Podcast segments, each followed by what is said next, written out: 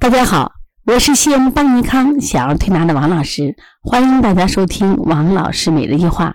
今天呢，我想分享一个主题，是一个同行的感悟啊，题目就是一个同行的感悟。他昨天给我打了个电话，他说：“王老师呀。”哎呀，我最近最近调了不会调了嘛？我说怎么回事？他说：“你看我接了个感冒的孩子，不就流鼻涕吗？我调了五天都没有见效。今天早上家长调完回去以后又打电话说还流鼻涕。你说我调别的孩子感冒两三天就好了，怎么这个孩子就老好不了呢？”我说，那就是前两天我刚刚上了一堂课，讲鼻炎和感冒的区别。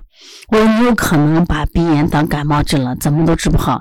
一般的感冒啊，经常有一句名言，老百姓在民间传说：喝水七天，不吃药七天，吃药也七天。也就是实际上，我们从小儿推拿来说，感冒就特别好调。一般第一天来感冒来。我们有常规的外感四大手法啊，加一窝一窝蜂外劳宫，基本上的鼻涕就减少。那第二、第三天推一推就好了。有些孩子可能弱一点吧，他虽然后面他也有鼻涕，但是鼻涕就就少多了啊，从清鼻变成黏白。有个别孩子可能是黄鼻涕，然后再一调的就很快就好了。我说你这五天都不见效，那一定是鼻炎了，或者是哪种我们叫这个气虚感冒。但是气虚感冒和其实鼻炎的手法是一样的，我们都是用了这个扶正的方法。我说你这个当感冒的话是祛邪，他王老师我也用补脾了呀。我说你把你的思路说说。他说先用外感四大手法，揉鼻通迎香，然后补脾。我说你错着了嘛。我说你还是先祛邪再扶正。我说是咱先扶正再祛邪，甚至人家就没有邪，那就是一个虚症感冒，人家就是一个鼻炎，你为什么要人家祛邪呢？你看是判断错了，对倒是呀。他说我今天接了个孩子，你看这个孩子呢是早上流鼻涕，下午一推，人妈说好多了，人家妈高兴的。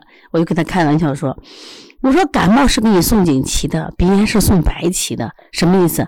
你调的快，调的好，妈妈觉得好神奇啊，就给你送锦旗了。你调了五天了，你鼻涕调不好，人妈妈还不给你送白旗，还不砸你的摊呢？我说关键你辩证出问题了。一定记住，感冒和鼻炎的最大区别就在时间上。一般的感冒就是七天之内，而鼻炎十天以上、一个月以上，甚至更长。而重吧，它也不重，它就是老好不了。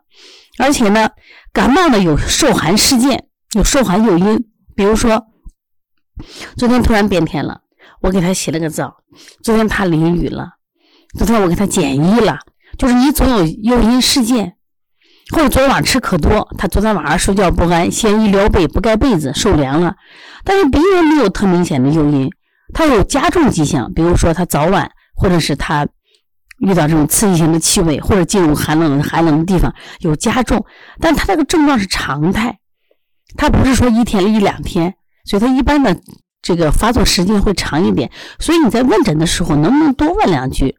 也不能光见这个一流鼻涕你就干什么呀？你就去给人家，哎呀感冒了，然然后咱就去邪气，我说是不对的。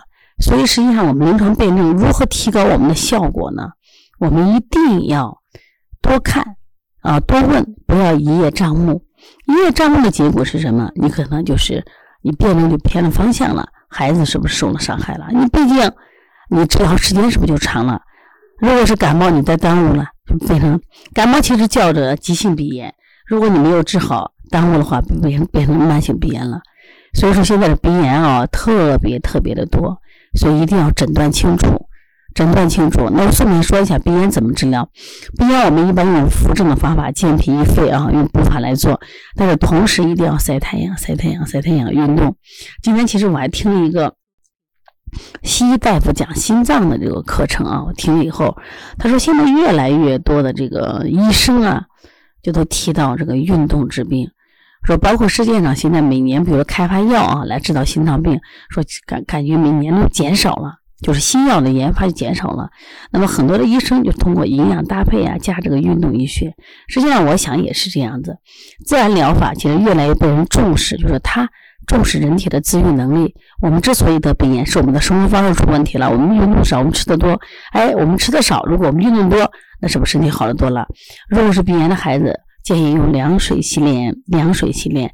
然后遇到小风小雨，不要急着回家，在外面受点风受点雨，可能它的治疗效果会很好。那么推拿在治疗鼻炎和感冒上效果都挺好的，只是感冒的时间短，鼻炎的时间长。大家有什么问题啊？可以加微信幺五五九六八六二七七三幺五五九六八六二七七三。